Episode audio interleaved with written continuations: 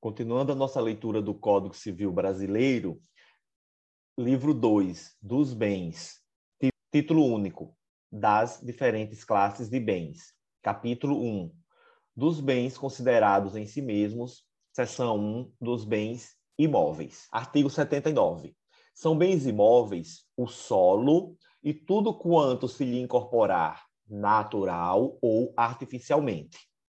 Artigo 80 consideram-se imóveis para os efeitos legais. 1. Um, os direitos reais sobre imóveis e as ações que os asseguram. 2. O direito à sucessão aberta. Eu sempre penso assim, ó Maria, para eu nunca errar. Ó, se o direito, se o imóvel, né, é um bem imóvel, todo direito real sobre o imóvel também vai ser considerado imóvel bem assim as ações que os asseguram. Porque o direito à sucessão aberta também é considerado imóvel? Porque, veja, o direito à sucessão nada mais é do que um direito que está imobilizado e só futuramente você vai se fazer valer desse direito. Então, por isso que ele é imóvel, ele fica lá imobilizado até que ocorra efetivamente essa sucessão. Artigo 81. Não perdem o caráter de imóveis. 1. Um, as edificações que, separadas do solo, mas conservando a sua unidade, forem removidas para outro local. Aqui eu sempre penso aquelas casas pré-moldadas que se usa muito nos Estados Unidos. O cara mora no estado e de repente quer mudar para um outro estado da federação e vai levar a casa. Então, eles conseguem tirar aquela casa inteira, botar em cima de um veículo e transportar. Então, é exatamente isso que eu penso. Ó. Separou aquela edificação do solo, mas conservou toda a sua unidade e removeu para outro local. Por isso que ela não perde a característica de ser imóvel. Dois, os materiais provisoriamente separados de um prédio para nele se reempregarem. Aqui, Maria, deixa é se reempregarem. Ó, eu estou fazendo uma reforma na minha casa. Tirei, arranquei a janela, porque eu vou fazer alguma coisinha ali, mas eu vou reempregar aquela janela. Então, essa janela, mesmo nesse período que eu retirei, ela não vai perder o caráter de imóvel. Diferentemente, se eu tivesse demolido aquela casa e pegasse aquela janela, por exemplo, deixasse separada para vender ou aproveitar futuramente em outra construção. Ok? Seção 2. Dos bens móveis. São bens. Artigo 82. São móveis os bens suscetíveis de movimento próprio ou de remoção por força alheia, sem alteração da substância ou da destinação econômico-social. Artigo 83. Consideram-se móveis para os efeitos legais. Um, as energias que tenham valor econômico. Aqui eu sempre penso na energia elétrica. Ó, oh, a energia ela está sendo gerada lá na, na, na, usina de energia, né? na repre... que começa com a repressão de a, a, começa com a água represada, que vai movimentar a turbina, mas aquela energia não vai se movimentar até chegar na nossa casa de consumidor para usarmos. Então eu penso assim, ó, a energia foi é, gerada lá, mas ela veio se movendo através da rede competente até o meu lar. Por isso que essa energia que tenha valor econômico é considerado bem móvel. Dois, os direitos reais sobre objetos móveis e as ações correspondentes. Aqui eu utilizo o mesmo raciocínio lá do imóvel. Se é direito real e ação correspondente sobre imóvel, será bem imóvel. Se é direito real e ação correspondente sobre bem móvel, será também móvel. Será bem móvel. E três, os direitos pessoais de caráter patrimonial e respectivas ações. Aqui o raciocínio é: Maria, meu direito pessoal de caráter patrimonial, eu não levo para onde eu for?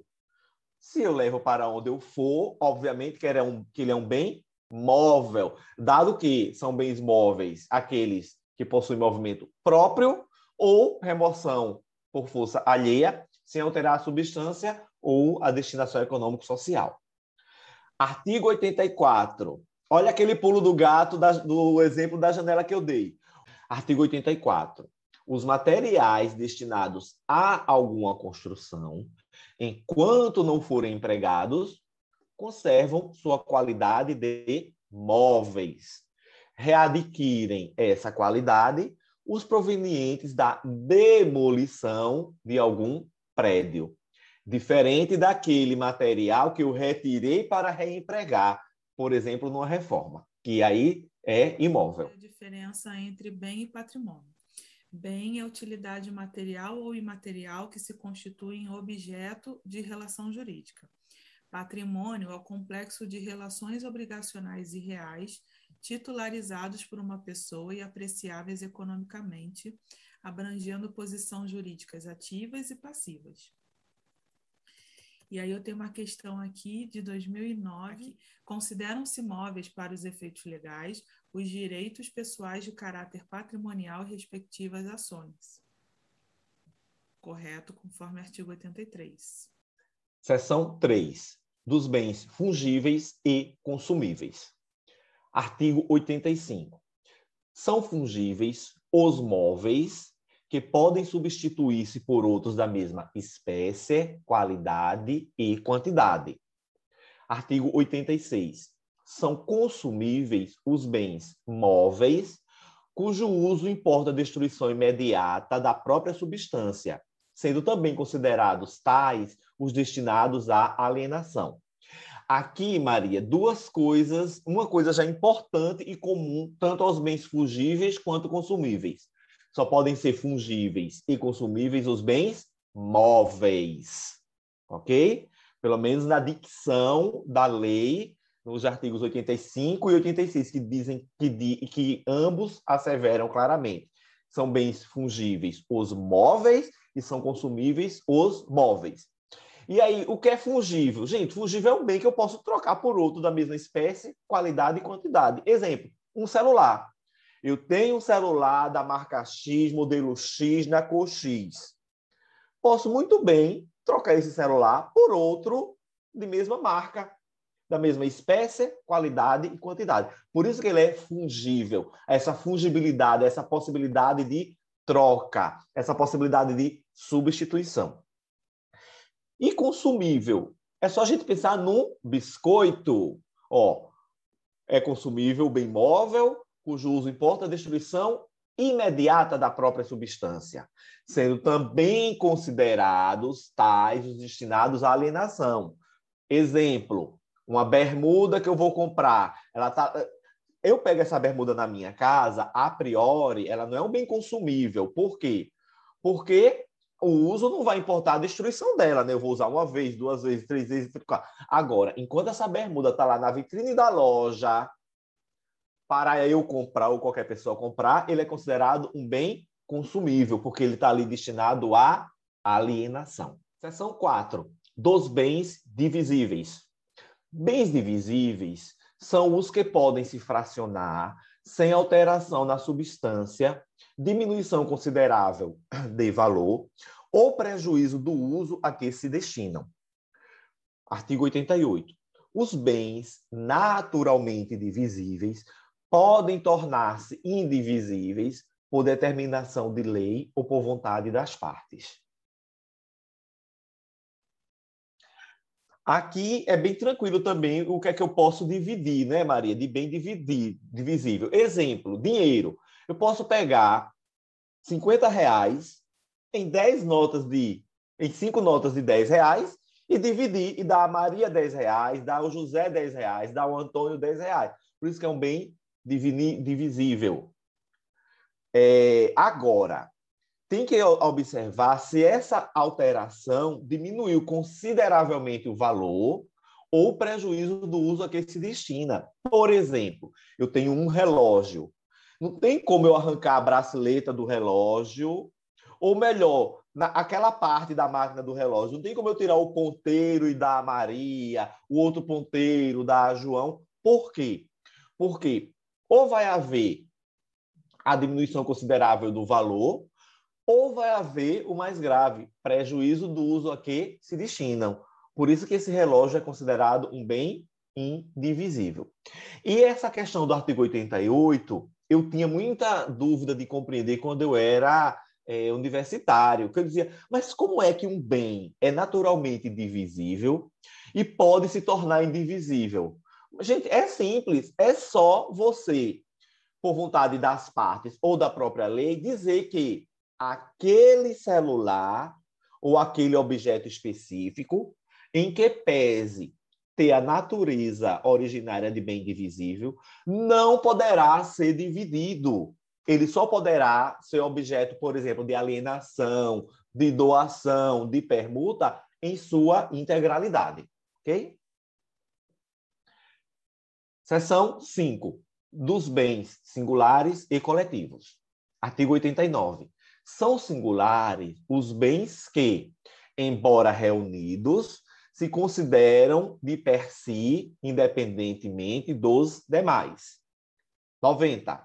Constitui universalidade de fato a pluralidade de bens singulares que, pertencentes à mesma pessoa, tenham destinação unitária. Parágrafo único. Os bens que formam essa universalidade podem ser objeto de relações jurídicas próprias. Artigo 91. Constitui universalidade de direito o complexo de relações jurídicas de uma pessoa dotadas de valor econômico. Então vamos por parte. Aqui eu gosto de exemplificar, Maria, para essa questão dos bens singulares e coletivos, uma biblioteca. Ó, o livro ele é considerado um bem singular na biblioteca. Cada livro é considerado bem singular. A totalidade de livro, ou seja, a biblioteca, ela é considerada um bem coletivo. Por quê? Porque para constituir esse bem coletivo, eu preciso de vários bens singulares que tenham aquela destinação unitária. E aí ele diz que os bens que formam essa universalidade podem ser objeto de relações jurídicas próprias, sim. Eu posso, daquela biblioteca, escolher vender um livro, vender dois livros, separadamente. Da mesma forma como eu posso escolher vender a biblioteca em, sua, em seu conjunto. E aí, então, tudo isso é universalidade de fato. Agora, o que é universalidade de direito? Eu já saio dessa questão dos bens considerados individuais ou coletivos e parto para um complexo de relação jurídica de uma pessoa, que pode ser física ou jurídica, obviamente, e que tenha valor econômico. Ok? Capítulo 2. Dos bens reciprocamente considerados. Artigo 92. Principal é o bem que existe sobre si, abstrata ou concretamente. Acessório aquele cuja existência supõe a do principal. Artigo 93. São pertenças os bens que, não constituindo partes integrantes, se destinam de modo duradouro ao uso, ao serviço ou ao aformoseamento de outro. Artigo 94. Os negócios jurídicos que dizem respeito ao bem principal não abrangem as pertenças, salvo se o contrário resultar da lei, da manifestação da vontade ou das circunstâncias do caso. Artigo 95. Apesar de ainda não separados do bem principal, os frutos e produtos podem ser objeto de negócio jurídico. Artigo 96. As benfeitorias podem ser voluptuárias, úteis ou necessárias. Parágrafo 1 São voluptuárias as mero deleite ou recreação, que não aumentam o uso habitual do bem, ainda que o tornem mais agradável ou sejam de elevado valor. Parágrafo 2 São úteis os que aumentam ou facilitam o uso do bem. Parágrafo 3 São necessárias as que têm por fim conservar o bem ou evitar que se deteriore. Artigo 97. Não se consideram benfeitorias os melhoramentos ou acréscimos sobrevindos ao bem sem a intervenção do proprietário, possuidor o detentor. Aqui eu gosto de falar dos acréscimos que não se consideram benfeitorias ou melhoramentos. Por quê?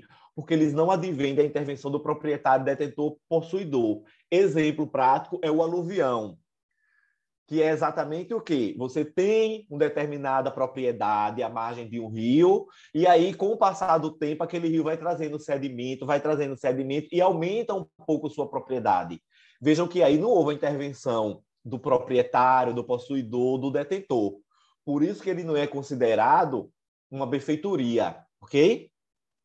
Em que pese ter aumentado o valor econômico. Porque eu tinha um hectare, agora eu tinha mil metros, agora eu passei a ter mil e cem, por exemplo, de terra. Pois bem, no que tange às benfeitorias, né? Que a gente sabe pode ser voluptuária, útil, necessária. Aqui eu gosto de exemplificar, Maria, uma piscina.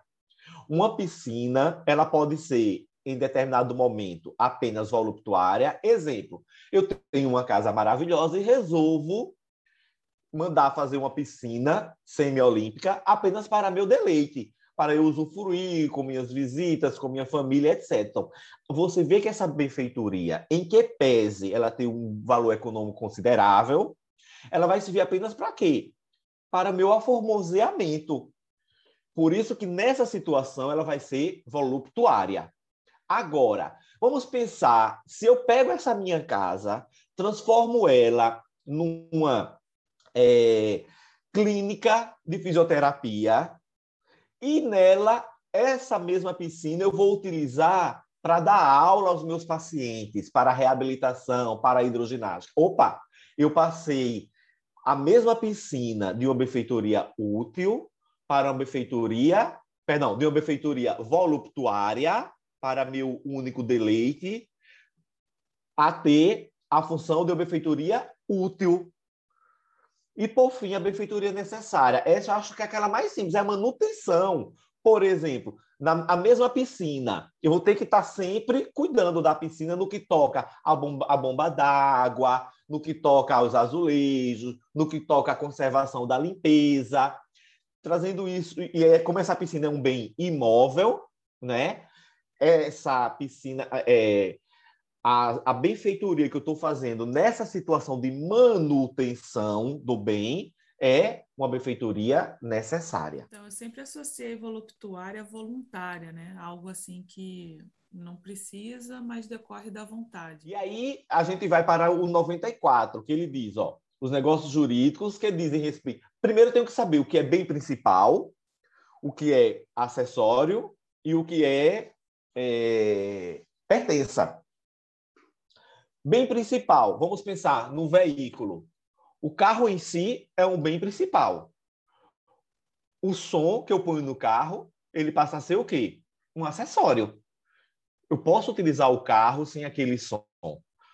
Por isso que, via de regra, o, o negócio pertinente ao bem principal não é, agrega o acessório e também a pertença. E o que é a pertença, Maria? A pertença também é um bem que não constitui o principal, mas ele ajuda na utilidade daquele bem. Da mesma forma, o negócio jurídico pertinente ao principal não diz respeito às pertenças, salvo se no próprio negócio a manifestação da vontade da parte de sé, a circunstância do caso ou a própria lei. E no que tange aos frutos, que ele diz assim, ó, que os frutos podem ser objeto de negócio jurídico, mesmo que não separados. É só a gente pensar quantas e quantas safras não são vendidas às safras futuras. Pensa comigo, eu tenho um plantio de maçã a maçã ainda está verde lá, não está na época da colheita, mas eu já posso negociá-la. Por isso que ele diz ó, que, apesar de não separados do bem principal, os frutos e produtos podem ser objeto do negócio jurídico.